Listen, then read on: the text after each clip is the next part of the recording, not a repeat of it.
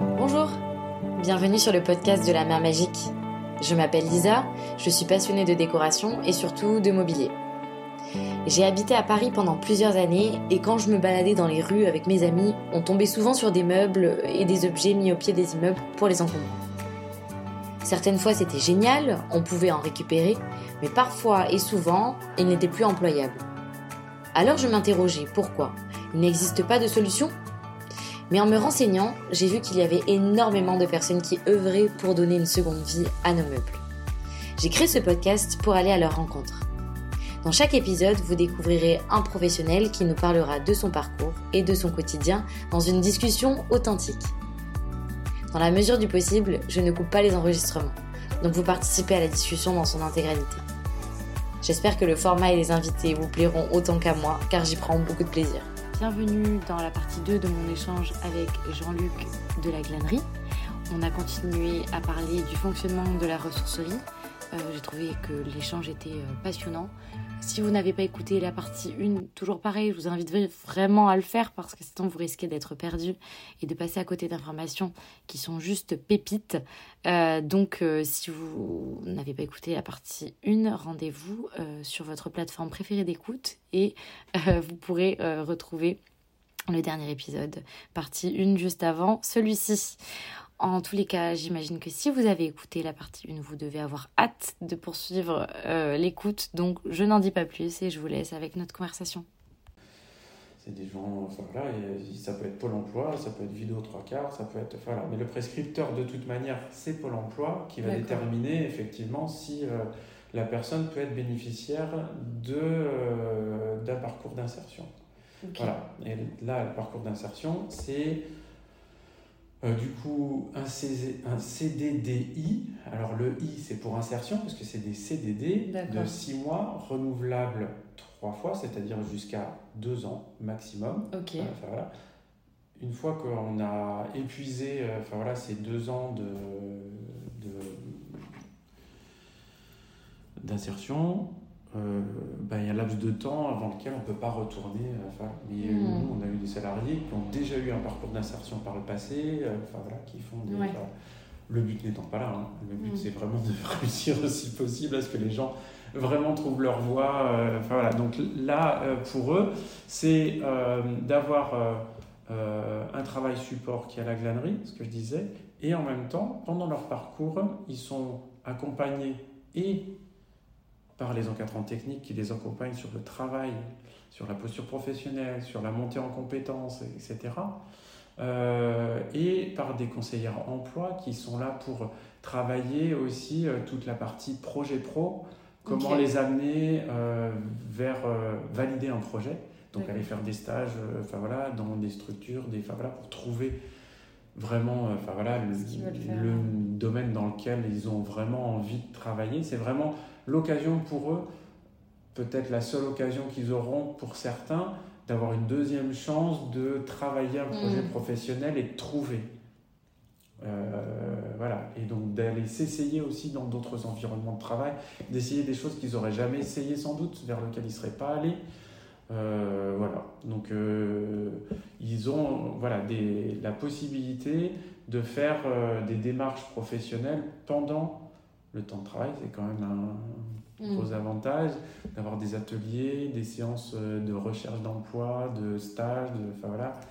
Euh, il y a aussi des cours de français pour euh, les, les collègues qui rentrent qui ont un niveau de français insuffisant ou enfin voilà, et enfin, qui veulent en tout cas pouvoir progresser. Ils Mhm. progressent beaucoup les premiers mois en plus en étant bah, du coup euh, immergés dans voilà, un gros collectif parce que du coup, euh, voilà, je comptais ce matin, on a 42 salariés en parcours d'insertion et on est, euh, euh, je sais plus, euh, 16, 10, je dis des bêtises.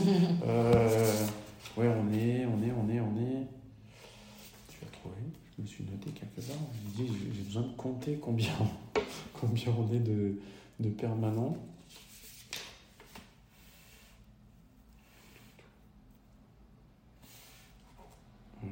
16 permanents. Euh, voilà, donc l'équipe elle a quand même pas mal grossi. Oui, et donc du coup, coup, ça fait à peu près une 50 personnes euh, qui travaillent quotidiennement pour la Ouais, jusqu'à des fois on jusqu'à 60, voilà. C'est ça. Ça a, toujours, ça a, toujours, été le cas ou ça a été dernièrement Enfin, il y a une évolution alors non, déjà, bah, déjà l'équipe permanente elle a grossi et après en nombre d'équivalents temps plein pour les pour les parcours en insertion, je pense qu'on a grossi un petit peu. Euh, Mais ça, on est toujours soumis, euh, euh, vu que enfin, voilà, l'activité en elle-même, elle est quand même fortement subventionnée, que ce soit par la directe, c'est-à-dire le, bah, ministère du Travail, hein, voilà, la région, enfin, voilà, il y a plein de choses. Et du coup, c'est la directe qui détermine aussi en fonction de nos résultats, de l'utilisation qu'on a fait de nos temps pleins, etc. en insertion. Combien de personnes on a droit. Ok, d'accord. Donc euh, l'enjeu c'est de pouvoir regarder euh, hmm. à flot. Euh, ok. Et parce que par contre, du coup, notre activité, oui, du fait qu'on a rajouté depuis 2019, je crois, non, c'est 2018, on a signé la convention avec Décosset pour les trois. On a trois déchetteries de plus, en plus des six de, de, Toulouse. Donc ça a rajouté aussi du volume euh, de, collecte, de, euh, collecte, de, flux. Euh. D'accord. Voilà. Ok. Et, et, donc là, si on, on, se focalise plus sur la partie meuble, mobilier, le fonctionnement de, du meuble, mm. Comment, comment ça se passe euh, euh, Quel est un peu le cheminement du meuble. Donc, j'ai compris qu'il y avait des récoltes, on va dire, euh, enfin, récupérées dans les déchetteries. ensuite, comment ça se passe pour le tri? À quel moment il est fait? Est-ce qu'il est fait, bon, du coup, par la personne qui est, au, qui est à la déchetterie qui, C'est ça, c'est que du coup, les salariés, là, les trois premiers mois, ils vont passer dans les différents ateliers euh,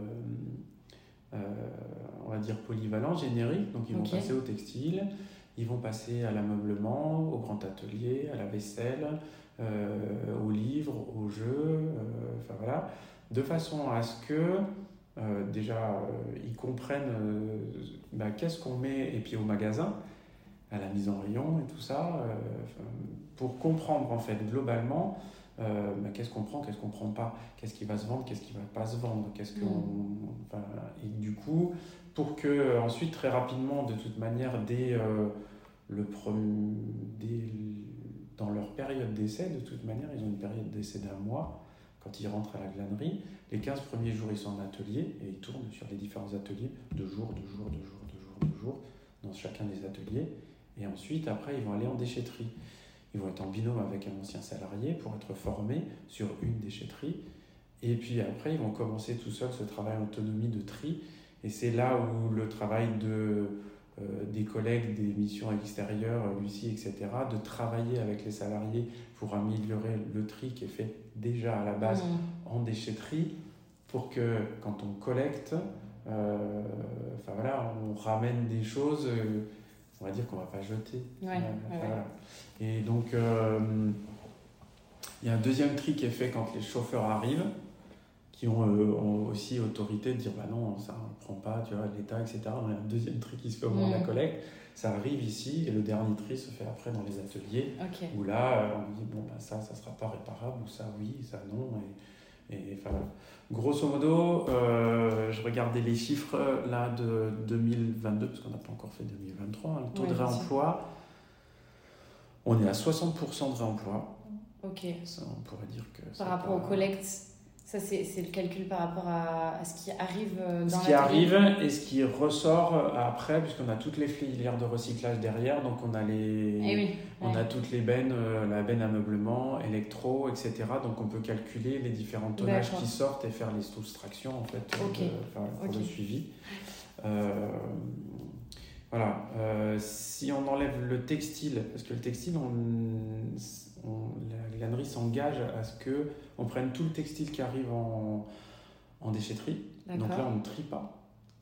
Euh, enfin, ou si on trie euh, directement, c'est mis en sac pour aller à Vertex, qui est notre filière de recyclage, c'est-à-dire que c'est l'entreprise Vertex, Emmaüs Vertex, qui, euh, qui récupère le textile qui est inutilisable pour nous.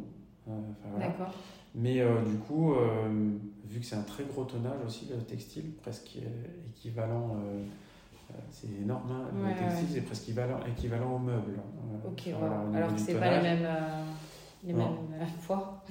c'est ça, c'est qu'au niveau du poids, enfin voilà, au niveau, oui, au niveau, ouais, c'est 22%, je sais plus. Et les meubles, c'est 38%, donc on est un peu. Euh, si on enlevait le textile, on serait à 70% de réemploi. Mais bon, voilà. Mais après, nos taux de réemploi ne font qu'augmenter. Hein. Euh, sur l'ameublement, on est à 73% de réemploi. Sur le mobilier pro, on est à 96% de réemploi. Donc, ce, qui est, ce qui est chouette. Bon, après, sur le voilà, sur l'ameublement, euh, pour le particulier, etc., ça, ça reste euh, très varié, très divers, et du coup, euh, bon, les salariés, c'est pas toujours facile de sélectionner, euh, enfin voilà, mm. les meubles, enfin de bien vérifier tout, etc. Et enfin voilà, sachant que ben, ils font un passage dans le, le grand atelier et l'atelier meuble, enfin voilà. Et, et puis il y en a certains qui s'y spécialisent et d'autres après qui vont plus forcément beaucoup y retourner. Donc j'essaye de donner des clés pour qu'on arrive euh, quand ils font leur formation déchetterie, avant d'aller en déchetterie, je leur fais faire un tour de, voilà, de ce qu'on a dans le stock, dans le magasin, de ce qui se vend, de ce qui ne vend pas, de regarder bah, les meubles qui sont allés à la benne euh, meublement justement pour voir pourquoi ils sont allés à la benne à meublement. Euh, voilà, il y a aussi des choses qu'on jette aujourd'hui. J'aimerais bien qu'on ne jette pas, mais tout simplement, j'ai pas assez de monde en face pour pouvoir faire des réparations ou de, enfin, des choses sur des meubles qu'on va vendre en plus de ça à petit prix parce que mmh. c'est pas voilà c'est du panneau euh, enfin voilà c'est mmh. c'est du meuble d'agencement c'est pas des choses qu'on peut qui sont chères donc, euh, on okay. vend à petit prix en magasin on peut pas se permettre de, de faire trop de manutention dessus oui c'est ça c'est plus on passe du temps dessus euh, comment valoriser ce temps là mmh. sachant qu'il y a un flux important enfin, c'est encombrant les meubles donc il faut quand même que ça ça, transite, ça circule. Et euh, sur la partie du coup qui ne peut pas être mis en magasin et ou réparé, du coup ça part en benne à meublement. Derrière, c'est retraité par euh, quel type de filiale Est-ce que euh, Alors là, c'est Ecomobilier qui se charge de ça et je crois que. Je vais, je, vais, recevoir. Ouais, voilà. Du coup, il y a une partie, je pense, qui est rebroyée pour pouvoir faire du panneau, pour faire de l'aglo, hein, pour voilà. Et puis après, c'est une partie qui part quand même à l'incinérable, il ne faut pas se leurrer, mm. euh, voilà, ou à l'enfouissement. Mm. c'est un peu la vie des déchets, c'est que si les filières de recyclage, euh, bah, ça reste très perfectible, et puis euh, il s'avère que des fois recycler ça coûte plus cher que, que de faire du neuf. c'est bien le problème. Mm. Du coup, euh, voilà. Mais euh, les filières euh, sont en train de se diversifier. Donc, du coup, avant, il y a des choses qui n'étaient pas récupérées qui sont récupérées aujourd'hui. donc, voilà, ça, ça s'améliore, ça évolue. Ça évolue. Nous, on a calculé qu'on avait 5% de déchets ultimes sur l'ensemble de, de, de, de, ce qu'on collecte. les filières de recyclage, c'est 35%, grosso modo. Et et il y a 5% de déchets qui retournent en déchetterie, c'est-à-dire pour être euh, bah, tout ce qui est gravat, verre, euh, enfin, le, ouais, le verre, ouais, parce que le verre de vaisselle, etc., c'est pas le même que le verre de bouteille, donc euh, mm. ça va être broyé, ça va être enfoui, ça va, être, ça va mm. faire du. Ok. Et en termes de, de flux, on va dire, dans la boutique, etc. Euh, j'imagine que ça a pas mal évolué. Enfin, en tous les cas, moi, j'ai l'impression qu'en tant que Toulousaine, mmh. euh, la glanerie a pris en notoriété, en tout cas ces derniers temps, etc.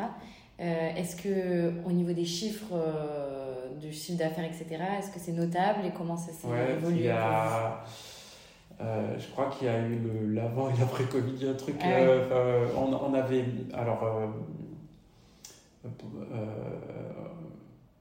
ouais, je, crois que petit à petit, cette communication autour de. Puis l'engouement aussi hein, euh, euh, de, de, de, la seconde main, ben, enfin voilà, ça fait quand même quelques années que qu'il y a une communication quand même autour de ça, qu'il y a un public qui est captif, mais il y a un public aussi qui a peu de moyens et de moins en moins de moyens. Donc pour eux, bah, ça leur permet vraiment de pouvoir accéder à des choses qui sont quasiment neuves à petit prix.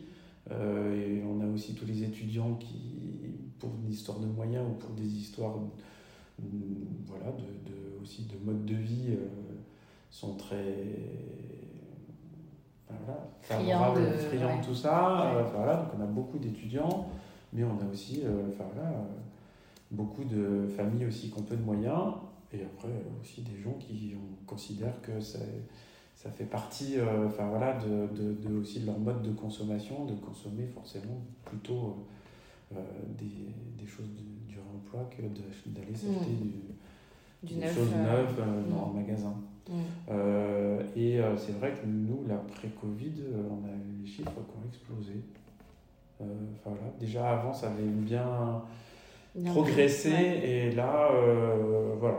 Je dirais en, que. En termes de pourcentage, à peu près, hein, mais je veux dire, c'est du x2 ou fois. Avant Covid et post-Covid, est-ce que tu as un indicateur à nous donner pour qu'on se représente en fait un peu le l'évolution. Ah oui, on a fait des chiffres d'affaires là après le Covid, enfin quand, euh, enfin après les euh, où les gens se sont rués, enfin voilà, c'était oui, c'était du x2. Euh, ouais. Et, et, pendant le Covid, justement, c'est intéressant, vous avez dû fermer du coup les ateliers. Comment ça s'est passé cette période Covid Alors, bah, il, y a eu, il y a eu bien sûr une période comme tout le monde, enfin, nous, oui, pas de télétravail, hein, euh, enfin, voilà. Euh, les déchetteries étaient fermées, enfin voilà, les sources d'approvisionnement fermées, les, enfin voilà, il y a eu une période de toute manière où c'était fermé pour tout le monde, c'était fermé. Mm. Et puis il y a eu une période où on a repris un petit peu avant, euh, voilà, pour remettre les ateliers, on avait stocké, on avait, enfin voilà. Et vous n'avez vous avez pas vendu via le site internet euh, pendant la période Covid, c'était fermé. Euh, je veux dire, vous étiez à l'arrêt complet euh, où il y avait quand même des transactions qui se faisaient Non, pas que je sache. même, pas, au, niveau du mobilier pro. Non, il y a eu. Enfin, voilà. Après, enfin, voilà, il y a eu les aides de l'État, etc., qui ont permis de survivre hmm. à tout ça. Et puis nous, c'est vrai que du coup, bah, quand on a réouvert, on a retrouvé les gens plus, plus, voire. Hmm.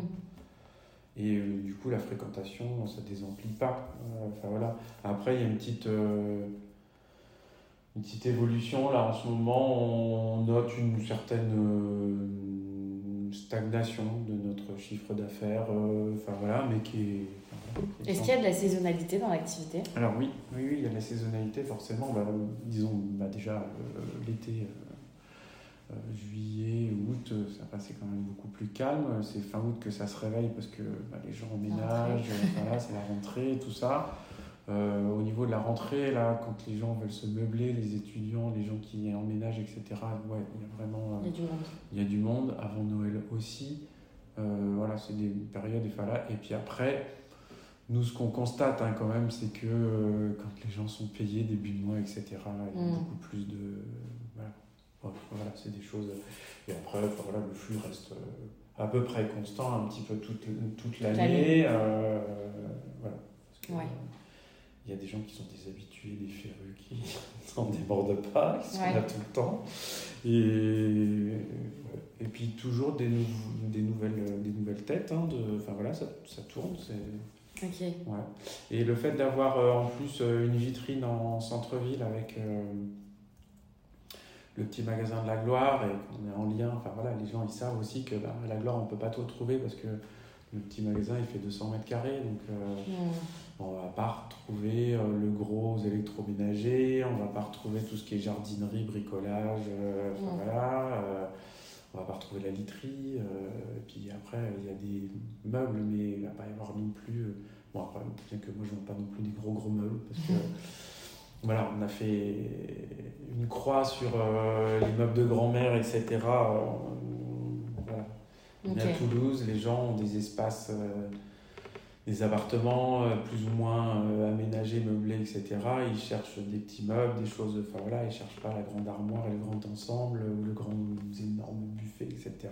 Voilà, il y a des choses qui voilà, quand je vais voir mes collègues enfin, de la ressourcerie de Gaillac ou quoi, il y a des gros meubles qu'ils arrivent à bien vendre parce qu'ils sont en milieu rural, et etc.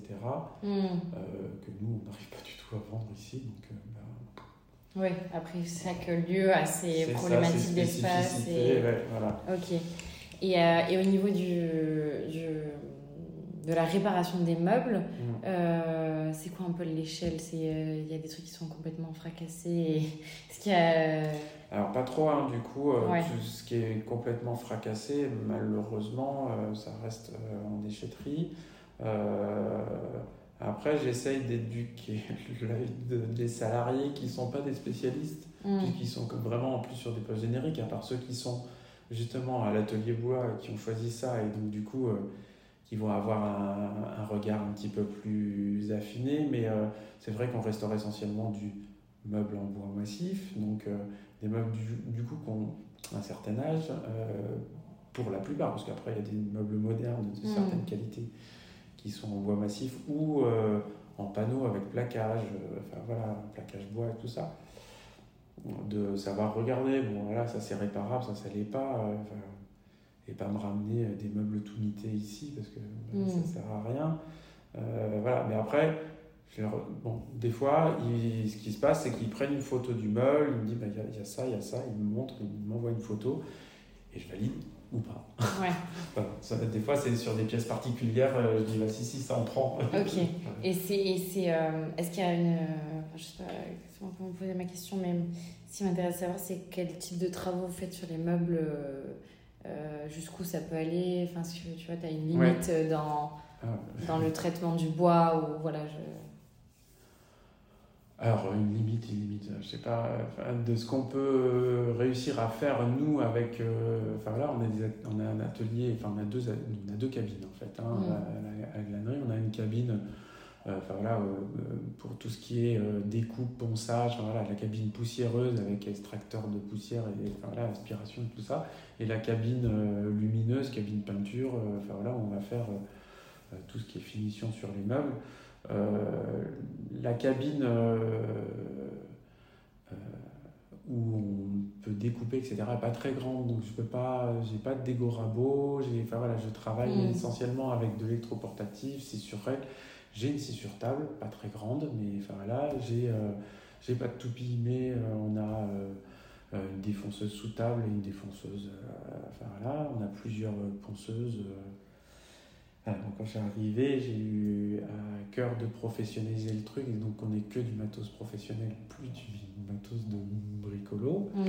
Euh, mais malgré ça, on n'a pas euh, un grand atelier. Euh, enfin voilà, donc il y a des choses qu'on se permet de faire et d'autres où certains travaux, on ne va pas aller. Enfin voilà, on peut pas se permettre en plus au niveau place de se dire ça, ça va rester pendant des mois, euh, enfin, ou enfin voilà, prendre du temps. Euh, il faut se dire que voilà, donc du coup, on peut refaire des parties de meubles, on peut recréer, on a même euh, de toute manière eu des commandes aussi hein, pour fabriquer des choses sur mesure. Enfin voilà, les Biocoques voulaient travailler avec nous et donc elles avaient déjà la matière, c'est-à-dire que elles travaillent avec une entreprise pour tout leur rayonnage et c'est du pain.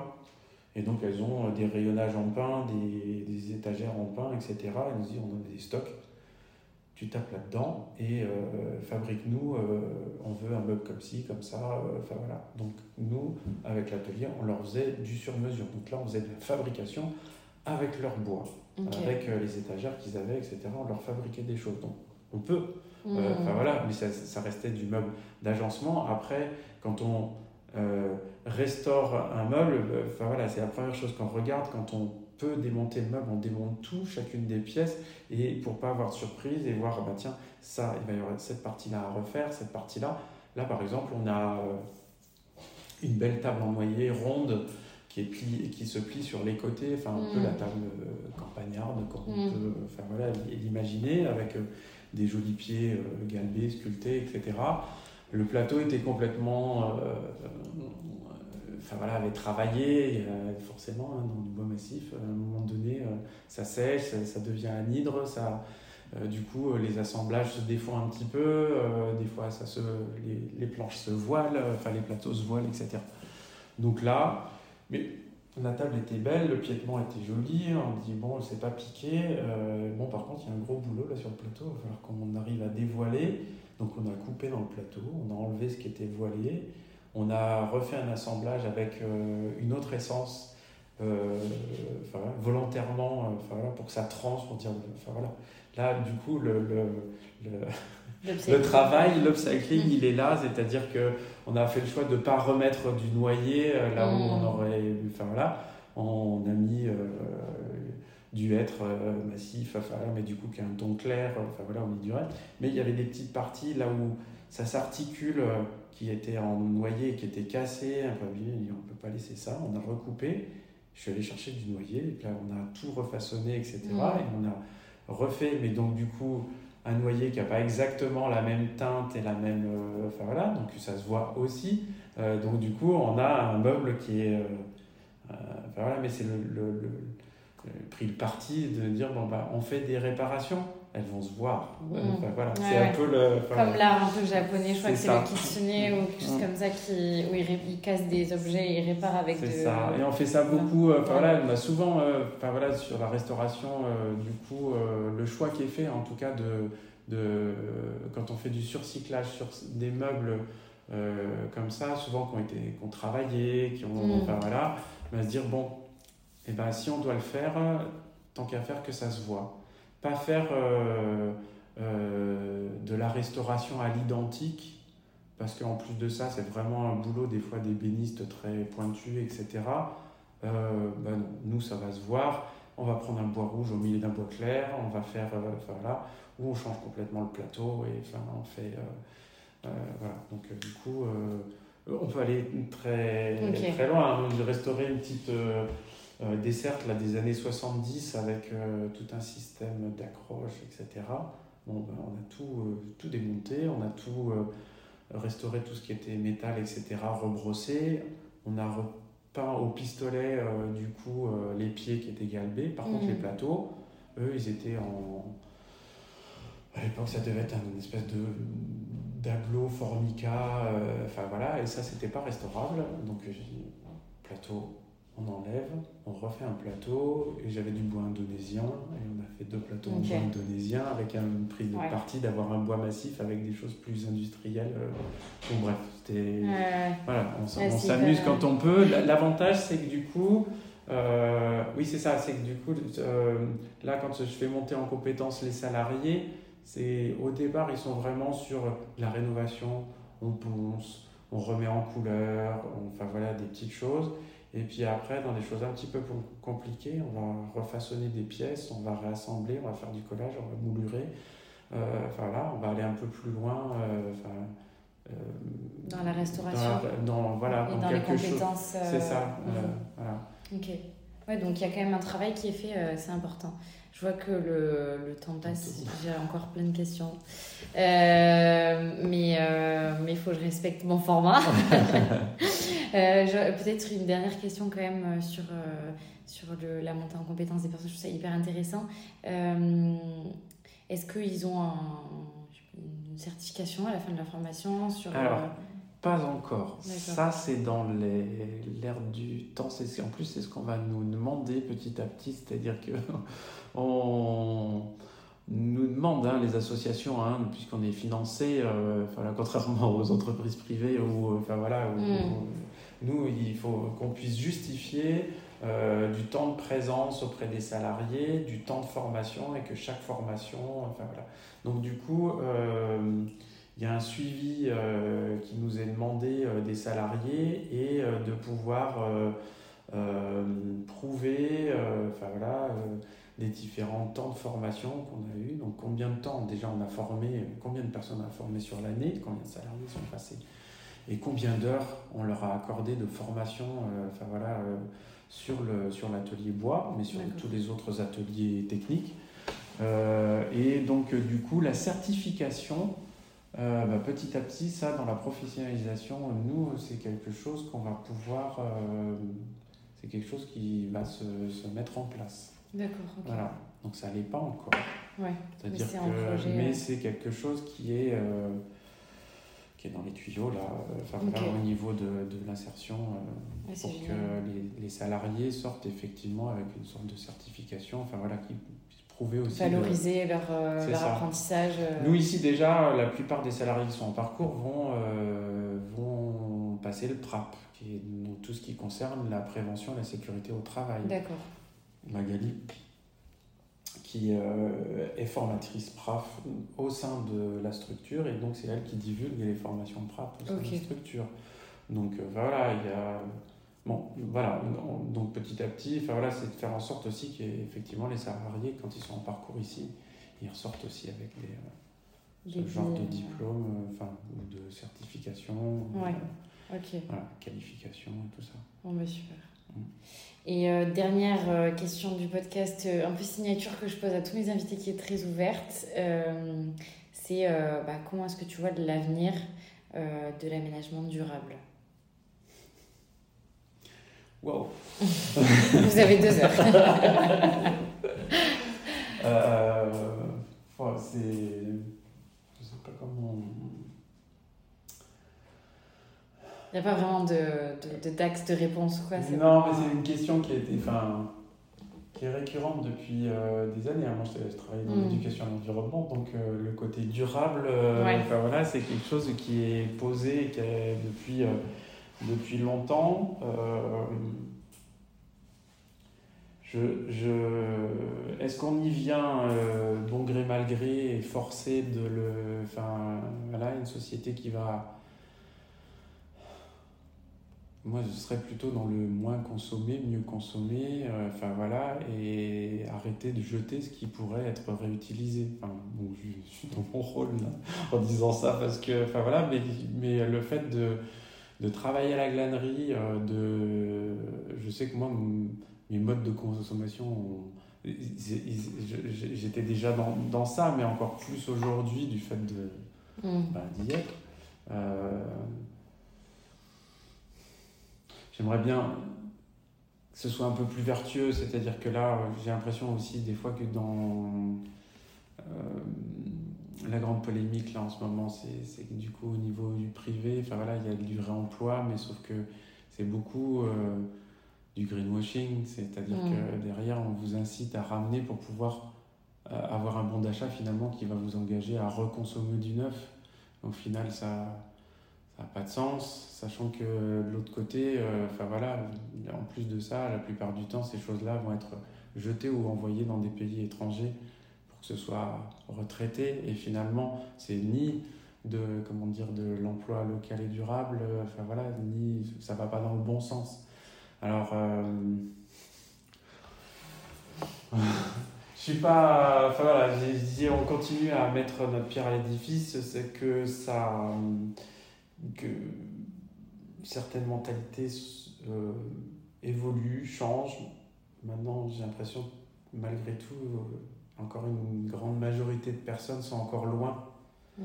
euh, de ça, de se rendre compte que on est dans un monde fini, que les ressources sont pas inépuisables et qu'on ne peut pas continuer à croître indéfiniment et continuer à utiliser des ressources et d'aller chercher, il y a, il y a, ce, ce, ce, pendant technologique où on dirait on va trouver des solutions technologiques et d'autres ressources. Non, en fait, euh, enfin voilà, il faut juste euh, arrêter de vouloir euh, bouffer la planète, enfin voilà, et, et, les ressources et arrêter de vouloir aller chercher d'autres ressources pour pouvoir faire autrement et penser que la technologie va nous sauver. Mm.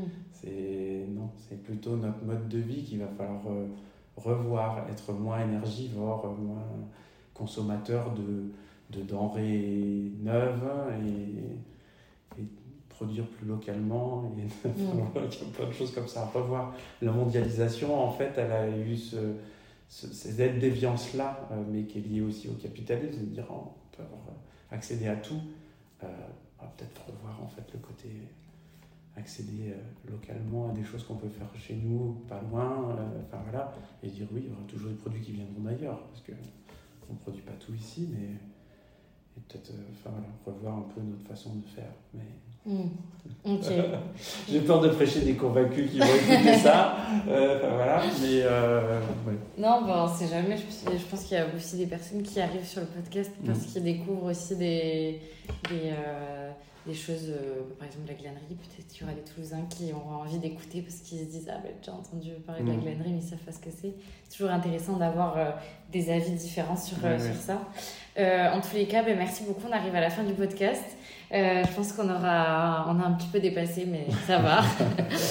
euh, je sais pas, est-ce que tu veux rajouter quelque chose pour les gens qui nous écoutent euh, Un endroit où est-ce qu'on peut retrouver, euh, si par exemple quelqu'un veut te contacter alors, de toute manière, là, la glanerie, d'aller sur le site, alors on a une page Instagram aussi, on est sur les réseaux sociaux, etc. Mais après, d'aller sur le site, la glanerie, enfin voilà vous le trouverez euh, très facilement sur Internet. Hein, et, euh, et vous pouvez euh, faire vos demandes, vos questions. Vous allez sur Contact. on a un mode de fonctionnement très, assez horizontal à la glanerie. Donc du coup, l'équipe est toujours consultée. Enfin voilà, quand il y a des demandes particulières, des choses. Enfin voilà, on met ça sur la table. On a une réunion par semaine qui concerne enfin voilà, des choses. Enfin comme celle-là, euh, enfin, voilà, sur la vie de la glanerie. Et euh, du coup, euh, les choses sont discutées. On répond aux personnes en général dans des délais les plus courts qu'on peut.